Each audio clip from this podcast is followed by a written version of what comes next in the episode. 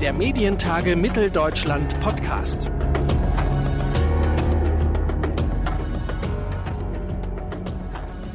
Herzlich willkommen zu einer neuen Ausgabe unseres Medientage-Podcast. Zur hundertsten Folge unseres Podcasts zeichnen wir heute mal nicht in unserem Podcaststudio in Leipzig auf, sondern sind heute früh in den Zug nach Berlin gestiegen und haben unser mobiles Podcaststudio in der Masurenallee in Berlin aufgebaut.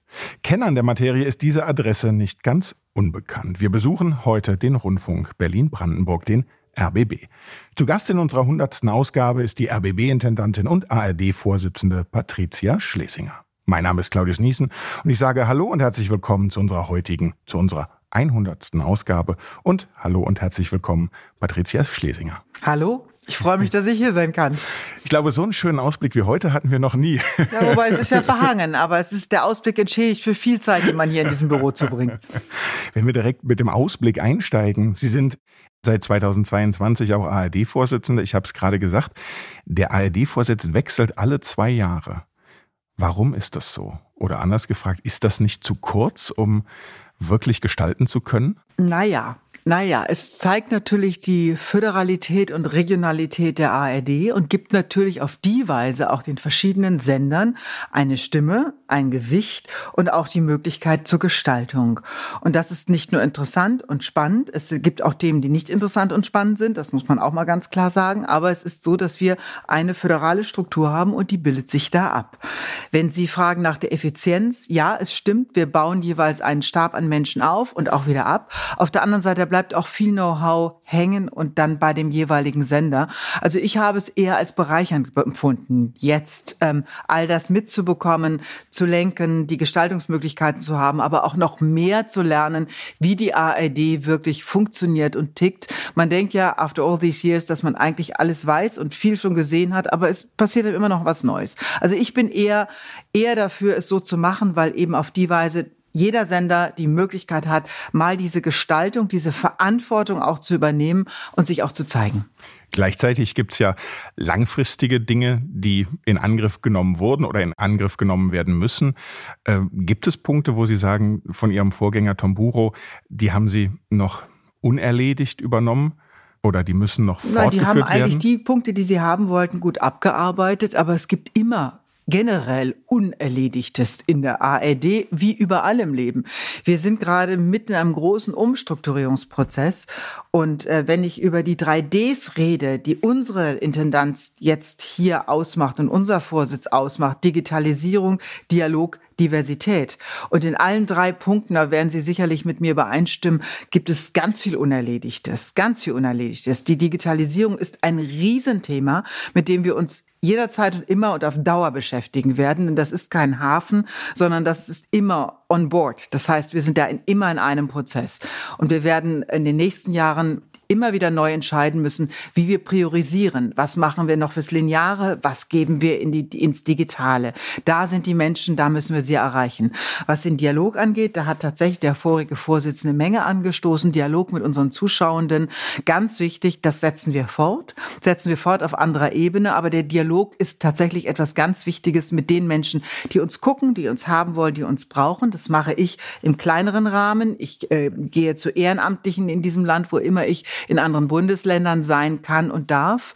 Und jetzt geht's ja Gott sei Dank auch wieder. Das heißt, ich höre Menschen zu, denen was wichtig ist, die etwas tun für dieses Land, vielleicht nur für ihre Region, ihre Stadt, ihre Feuerwehr. Ähm, das ist wichtig. Ich höre denen zu, was erwartet ihr von uns? Was findet ihr gut? Was fehlt euch? Ich lerne da ganz viel und ich glaube, das ist am Ende auch etwas, was man gut in dieses System geben kann. Aber auch tatsächlich die Präsenz zeigen im, im Digitalen ist wichtig. Die Diversität ist das dritte D. Da sind wir uns, glaube ich, einig, ähm, was die Genderfrage angeht, also das Verhältnis Männer und Frauen in den Sendern, vor der Kamera, aber auch in den entscheidenden Funktionen in den Sendern. Da ist noch viel Luft nach oben, auch wenn wir hier beim RBB wirklich ganz gut dabei sind. Wir haben hier auf den ersten vier Hierarchieebenen tatsächlich eine 50-50-Quote, so wie wir sie auch ungefähr, wie wir sie auch hier im Sender haben. Das ist gut. Aber Diversität geht für mich auch wirklich deutlich darüber hinaus im Sinne von, ähm, ja, wir haben hier in Berlin 37 Prozent der Menschen, die einen Einwanderungshintergrund haben. Das müssen wir auch irgendwo abbilden, spiegeln. Nächster Punkt, Diversität heißt für mich auch Meinungspluralismus. Bilden wir die Meinungen ab, die hier im Land vorherrschen, die es gibt, die da sind, die man zeigen muss, damit die Menschen auch das Gefühl haben, wir zeigen sie auch vielleicht mit anderen Meinungen, die nicht zwingend uns passen müssen. Wenn ich jetzt äh, sozusagen diesen 3Ds noch ein viertes hinzufügen würde, nämlich das Geld. Ähm, oh, das ist aber ein bisschen herbeigezurrt. Natürlich ist es herbeigezurrt, aber ist das nicht einfach auch weiterhin ein Grundproblem? Es gibt Politiker und Politikerinnen in diesem Land, äh, die dem öffentlich-rechtlichen Rundfunk, äh, ja, ich will jetzt nicht sagen, den Hahn zu drehen wollen, aber natürlich das Geld nicht in der Weise zubilligen wollen, wie der ARD oder die KEF sagt, sozusagen, welchen Bedarf sie hat. Ist das nicht schwierig zu gestalten und diesen Wandel zu gestalten, wenn gleichzeitig ein Großteil des Geldes vor allen Dingen auch in die Alterssicherung des nicht ganz kleinen Mitarbeiterstabes fließt? Da ist ganz viel drin in Ihrer Frage. Ich schichte mal ab, ich fange hinten an. Ähm, es ist in den Sendern sehr unterschiedlich, wie viel Geld tatsächlich für die Altersvorsorge hingeht. Ähm, es gibt jüngere Sender wie die Ostsender, ähm, der MDR und auch der RBB. Wir haben auch ein, natürlich ein Polster für die Altersversorgung. Das ist aber bei uns nicht so ein ganz bestimmendes Thema. Ähm, von daher, man muss da wirklich differenzieren. Aber was soll man denn machen? Wenn es in den früheren Jahren diese Altersversorgung gab, kann man ja die Menschen, die jetzt von dieser Altersversorgung leben, die ein Leben, ein Arbeitsleben darauf gegründet haben, nicht davon abschneiden. Fakt ist, dass heute niemand niemand, der in den öffentlich-rechtlichen Rundfunk eintritt, egal in welchem Sender, noch so eine Altersversorgung bekommt, sondern die müssen sich wirklich selber drum kümmern. Da hat sich in den vergangenen Jahren in verschiedenen Modellen, in den verschiedenen Sendern maßgebliches geändert. Das heißt, da findet ein Abbau der Altersversorgungsrücklagen statt. Da sind wir auf sehr gutem Wege. Sie haben aber angesprochen, wie es uns geht mit Geld, auch in dem Zwiespalt, dass es Politiker oder Parteien gibt, die uns, wie Sie sagen, den Hahn zu drehen wollen. Das sind nur ganz wenige. Dass man aber hinguckt, wie effizient arbeiten wir mit dem Geld, was wir bekommen? Mit wie vielen Menschen arbeiten wir? Mit wie viel Personal arbeiten wir? Finde ich durchaus legitim, denn die Menschen müssen uns bezahlen. Das ist ähnlich, ich vergleiche das immer wie mit dem Anschluss für sauberes Trinkwasser. Sie haben ein Anrecht darauf, in diesem Land, in ihrer Wohnung, in ihrem Haus sauberes Trinkwasser zu bekommen. Und egal, ob Sie nie duschen oder ob Sie tatsächlich ähm, nur Mineralwasser trinken, Sie müssen für diesen Anschluss schon mal bezahlen. So ähnlich ist das hier auch. Und dass dann gefragt wird, ist das Trinkwasser wirklich sauber ist, und ist es ordentlich und ungiftig, ist völlig legitim. Übertragen auf den öffentlich-rechtlichen Rundfunk bekommen die Menschen das, was sie von uns haben wollen, was sie brauchen, was sie wirklich nutzen. Deswegen ist auch Reichweite neben äh, tatsächlich Relevanz und Renommee ein wichtiger Punkt für uns. Und dass man dann sagt, ja, es ist ähm, richtig, dass Politiker, um direkt auf Ihre Frage nochmal einzugehen, fragen, wie wird denn das Geld ausgegeben? Und das tut die KIF, das tut die Kommission zur Ermittlung unseres Finanzbedarfs, eine unabhängige Einrichtung, die uns auch nicht nur eins zu eins an unserer Seite steht, muss man ehrlich sagen. Und die Gerichte, die ja auch immer wieder, das Bundesverfassungsgericht zuletzt, auch unabhängig eine Institution, gucken auf den unabhängigen öffentlich-rechtlichen Rundfunk. Wir haben drei unabhängige Institutionen, die sich gegenseitig angucken und sich auch kontrollieren. Wir werden da maßgeblich kontrolliert und das ist auch richtig so. Also ja, es ist keine einfache Aufgabe, aber wer öffentliches Geld hat, muss sich dem stellen. Augen auf bei der Berufswahl. Wenn wir bei dem Bild mit dem sauberen Wasser bleiben, ist ja dann zumindest immer mal wieder der Vorwurf, dass sie zu viele Leitungen parallel in dieselbe Richtung bauen, um vielleicht im Bild zu bleiben. Es gibt die Frage nach den, wie viele Radiowellen braucht es öffentlich-rechtlich oder wie viele Parallelangebote muss es geben. Wie einfach ist es da, auch aus einem ARD-Vorsitz heraus nach innen für eine Gemeinschaft zu sorgen und zu sagen, Leute, wir müssen uns an einen Tisch setzen, wir müssen liefern, bevor man selber gestaltet wird, dass man selber gestalten kann. Wissen Sie, ich bin immer der Meinung, dass man, äh, wenn man weiß, der Zug fährt ab, sich lieber ins, ins, ins Führerhaus setzt als in den Waggon. Dann will ich lieber selber gestalten und gucken, wo es hingehen kann. Wenn Sie die Radiowellen ansprechen, Ländersache. Es gibt einen Auftrag der Länder jeweils an ihre äh, Landesrundfunkanstalten. Das heißt, selbst wenn man wollte, man kann nicht einfach so mal eben sagen, ich schließe jetzt mal eine Welle. Und wenn Sie die Wellen angucken, das sind regionale Wellen, die sind alle in den Regionen verankert und wichtig. Es wird nicht so einfach sein, dass man sagt, man macht jetzt mal eine zu, eine weniger oder legt was zusammen. Ähm, dass wir aber grundsätzlich mit Gedanken darüber immer in irgendeiner Form umgehen müssen, aber das ist nicht unsere eigene Entscheidung, sondern auch die der Politik, dann muss man gucken, wie es gehen kann, selbstverständlich, ja. Ich habe nicht den Eindruck, dass wir zu viel in die gleiche Richtung machen. Doppelstrukturen haben wir in den vergangenen Jahren maßgeblich in Angriff genommen, auch was tatsächlich ähm, das ganze Hinterland angeht, die technischen Bereiche zum Beispiel, aber auch die Verwaltungsbereiche. Da haben wir wirklich in den letzten Jahren ähm, auch durch eine klare Reformanstrengung, die es gibt und deren Folgen wir gerade sozusagen leben, klare Einsparungsvorgaben, ähm, haben wir eine Menge in die Hand genommen. Es gibt immer noch Möglichkeiten, ja aber es ist auch irgendwann endlich. Wir wollen dieses System und jede Gesellschaft muss sich fragen, wie viel ist mir dieses System, der öffentlich-rechtliche Rundfunk, der ja nicht nur die ARD, nicht nur im Sinne von ausschließlich, sondern das ZDF und das Deutschlandradio umfasst, wie viel ist die Gesellschaft bereit dafür zu bezahlen? Und dieser Legitimationsfrage müssen wir uns stellen, aber ähm, es ist auch richtig, dass jeder Mensch gerne seine Regionalwelle haben will und dass sie auch gerne, ähm, ich sag mal, Kulturwellen haben wollen, selbstverständlich und dafür stehen wir auch. Jetzt reden wir schon darüber, wie sich die ARD positioniert und welche Bedeutung sie hat. Jetzt steht eine Novellierung des Auftrages ins Haus. Mit welchen Chancen für die ARD und vielleicht auch mit welchen Herausforderungen, ich will jetzt nicht negative Konsequenzen sagen? Der Auftrag ist natürlich ganz wichtig, weil der Auftrag ist das, wofür wir da sind. Und am Auftrag misst sich auch natürlich, wie Sie haben gerade die Finanzen angesprochen, das, was wir bekommen von den Menschen, denn wir werden auftragsgemäß bezahlt. Erst der Auftrag, dann die Finanzen.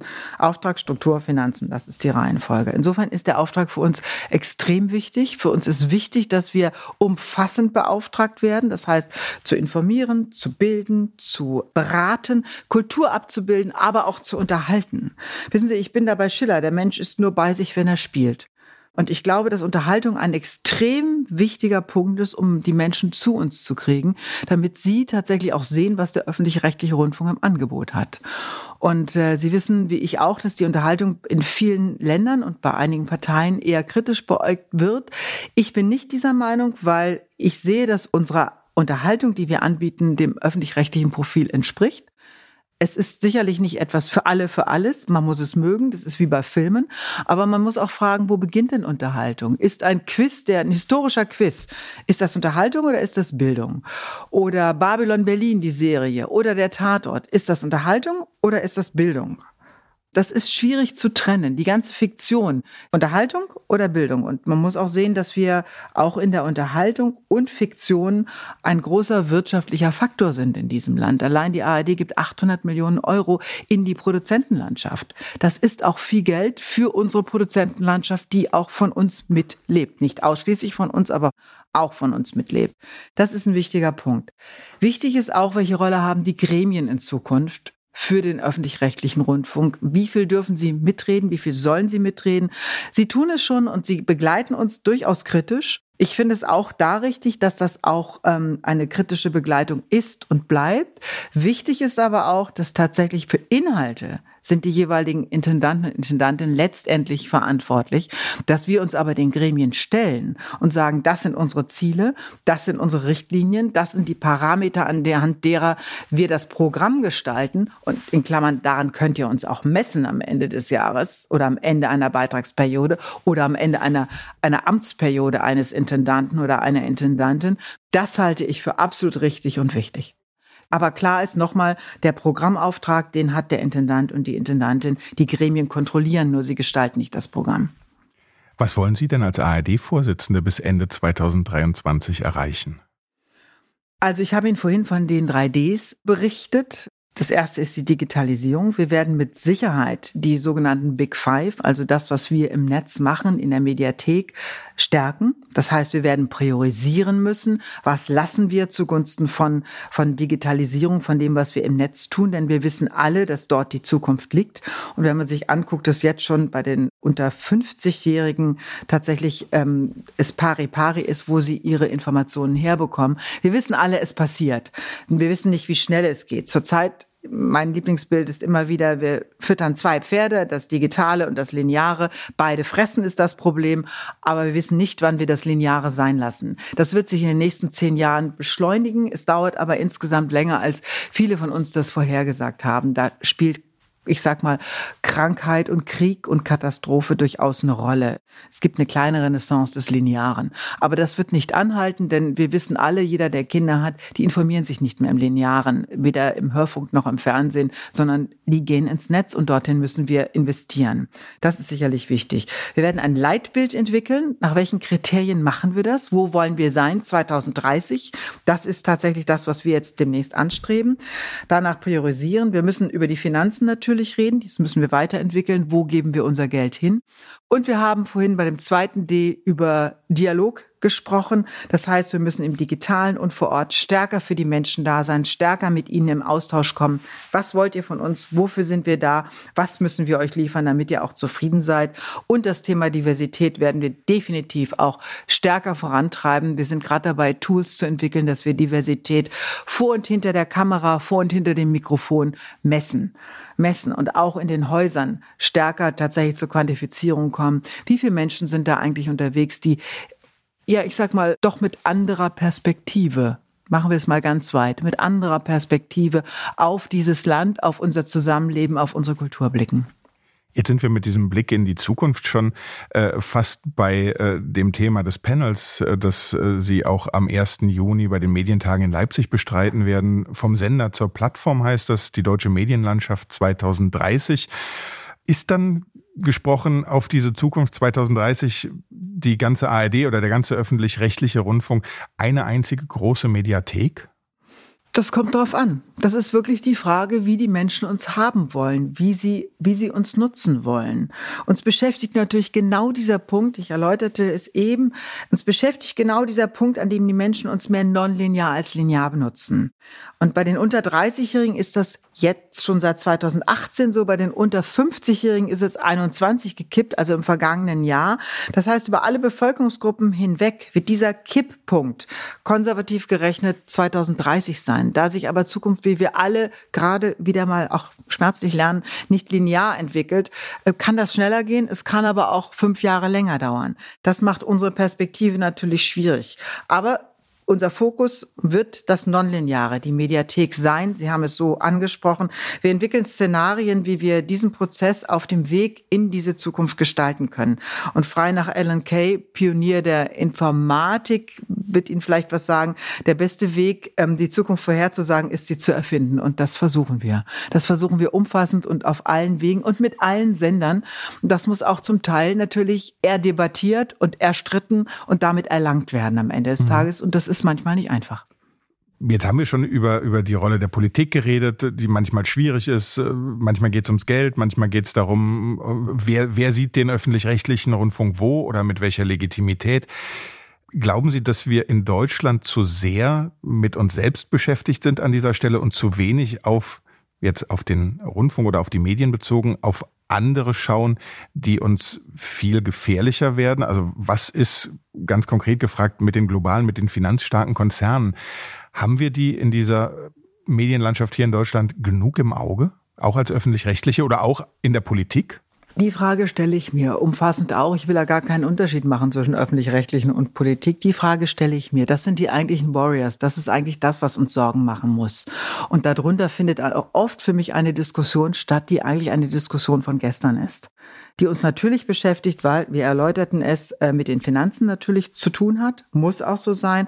Aber eigentlich die eigentliche Diskussion ist doch, wie wichtig ist der öffentlich-rechtliche Rundfunk für dieses System? Und ich sage immer wieder, wir sind ein Teil des Rückgrats dieser Demokratie. Und wir haben ein duales Mediensystem, was eigentlich gut funktioniert und worüber ich herzlich froh bin. Dieses duale System ist in diesem Land einmalig und um das beneiden uns andere Länder. Und man muss nur mal in die USA gucken mit polarisierten und polarisierenden Medien, um zu sehen, wie wichtig ein öffentlich-rechtlicher Rundfunk ist, der eben nicht in die Nische gedrängt werden sollte, was in den USA passiert ist, weil man tatsächlich Rundfunk im weitesten Sinn gesprochen, Fernsehen und Hörfunk und Online als Cash-Cow, als Finanzierungsobjekt begreift. Und ich glaube, Journalismus sollte sollte kein Finanzierungsobjekt sein für ein Land. Extrem wichtig. Dann gibt es andere Länder, wo man den öffentlich-rechtlichen Rundfunk klein gemacht hat, klein gespart hat, zerlegt hat, weil er politisch unbequem war, weil er vielleicht zu kritisch war für die jeweilige Regierung. All das sollte uns nicht passieren. In keiner Weise. Wir sind ein unabhängiges System und dieses unabhängige System hat diesem Land in den letzten Jahren, Jahrzehnten, Dekaden extrem gut getan. Und ich bin froh, dass wir es haben. Und mein Job und der Job der Intendantinnen und Intendanten ist es, dieses System klar und kraftvoll zu erhalten. Dafür braucht es innerhalb der ARD ja einen großen Zusammenhalt, gerade auch das Szenario, was Sie beschrieben haben aus anderen Ländern, dass sich der oder dass nicht nur sich, sondern dass der öffentlich-rechtliche Rundfunk immer weiter zerlegt wird oder in Teilen abgeschafft wird. Dafür braucht es doch aber einen sehr einigen, sehr, sehr starken öffentlich-rechtlichen Rundfunk, um die gleichen Politiker, die ja manchmal die Abschaffung oder die Einschränkungen im öffentlich-rechtlichen Rundfunk fordern und auf der anderen Seite vielleicht auch immer mal wieder äh, bei ihren Landesrundfunkanstalten sagen, naja, dieser oder jener Regionalkrimi, der muss aber bitte bleiben, weil der sichert ja bei uns vor Ort Arbeitsplätze. Also diesen Widerspruch gibt es ja auch. Und er zeigt die Region, er bildet die Region ab, genauso. Gleichzeitig bleibt diese Diskussion und sie entlarvt sich damit ja in Teilen als eine sehr, sehr populistische. Ist ja die Frage, wie können Sie als Akteur und gleichzeitig als Medium äh, gegen so einen Populismus bestehen? Indem wir reden, indem wir klar machen, wer wir sind, wofür wir stehen, indem wir das, was wir, was man gern als Public Value begreift, also als fürs, fürs Gemeinwohl orientiert arbeitend, das immer wieder in den Vordergrund stellen und indem wir doch deutlich machen, dass mit 1836 und vielleicht doch etwas mehr ähm, es tatsächlich so ist, dass wir eine Menge leisten, eine Menge leisten. Nochmal, ich habe vorhin gesagt, dass man uns kontrolliert, was Finanzen und Effizienz angeht und auch inhaltliche Ausrichtung kontrolliert, finde ich richtig. Wir haben öffentliches Geld. Aber wofür wir da sind, glaube ich, da muss man immer wieder klar machen, Demokraten unter sich, uns braucht's in diesem Land, in diesem System und in vielen anderen Ländern auch. Und es hat keinem Land bisher gut getan, den öffentlich-rechtlichen Rundfunk kleiner zu machen. Wenn Sie sagen, diese Kontrolle braucht es gerade mit Blick auf die Finanzen und auf die Strukturen, an welcher Stelle bräuchten denn der öffentliche rechtliche Rundfunk, an welcher Stelle bräuchte die ARD mehr Freiheit? Das ist eine interessante Frage. Wir haben inhaltliche Freiheit, das ist richtig und so ist es gemeint. Ich würde mich freuen, wenn wir weniger über Geld reden müssten. Dass die Kontrolle da ist, ist richtig, aber uns beschäftigt schon sehr viel die Finanzierung. Und ich würde sehr gern mehr in Strukturfragen und mehr in die Digitalisierung mich hineinbegeben, intellektuell wie strukturell, ähm, wie auch was tatsächlich Zeit und Gespräche angeht und weniger über Geld reden, sondern mehr, mehr tatsächlich zu überlegen, wie machen wir uns fit für grob 2030? Wie stellen wir uns auf, damit wir für dieses Land, für die Menschen, die uns zuhören, die uns klicken, die uns zuschauen, wo auch immer, auf welchem Ausspielweg auch immer, dass wir noch besser werden und schneller noch besser werden. Also ich würde mir wünschen, weniger über das Geld reden zu müssen. Es ist aber so, wie es ist und das wird so sein und auch bleiben, denn dass man noch nochmal, uns kontrolliert ist richtig, nur da würde ich gerne äh, manchmal mehr, mehr Luft haben und weniger Zeit damit zubringen und weniger darüber reden müssen, sondern vielmehr darüber, wofür gibt es uns in diesem Land. Und damit schließt sich so ein bisschen der Kreis mit der Frage vom Anfang. Das heißt, am Ende sind Sie vielleicht auch nicht ganz unglücklich, dass der ARD-Vorsitz dann doch nur zwei Jahre dauert, damit Sie sich danach wieder mehr den Inhalten zuwenden können? Nein, also bisher habe ich keine Ermüdungserscheinung. Bisher finde ich den Gestaltungsraum gut und spannend und es macht mir auch Spaß, die Sender zusammenzubringen, sie nach vorne zu bringen auch was Neues zu initiieren oder was Altes zu dem zu machen, was eigentlich im Bereich der Möglichkeiten ist. Ich sage nur Tagesschau 24, wo wir jetzt das zeigen wollen, was wir eigentlich können und schon haben. Also das ist eigentlich eine dankenswerte Aufgabe und ich freue mich auch, dass ich da dem System, in dem ich groß geworden bin und dass ich nach wie vor für ein wirklich gutes und immer weiter entwicklungsfähiges halte, dass ich dem System, das ist ein so blödes Wort, ähm, auch etwas zurückgeben kann sagt die RBB-Intendantin und ARD-Vorsitzende Patricia Schlesinger hier bei uns im Podcast der Medientage. Und ich sage vielen herzlichen Dank für das Gespräch. Sehr gern. Alle Podcast-Episoden zum Nachhören gibt es unter mtm2022.de und wenn Sie unseren Podcast wieder erwarten, noch nicht abonniert haben, dann wird es jetzt aber Zeit. Zeit wird es auch, sich eines der letzten Medientage-Tickets zu sichern, denn die starten schon in einer Woche. Am 1. und 2. Juni 2020 sehen wir uns hoffentlich auf dem Gelände der Baumwollspinnerei in Leipzig. Und, na klar, Patricia Schlesinger ist auch mit dabei. Mein Name ist Claudius Niesen und ich sage vielen Dank fürs Zuhören. Bis zu den Medientagen in Leipzig und bis zum nächsten Mal hier im Podcast. Der Medientage Mitteldeutschland Podcast.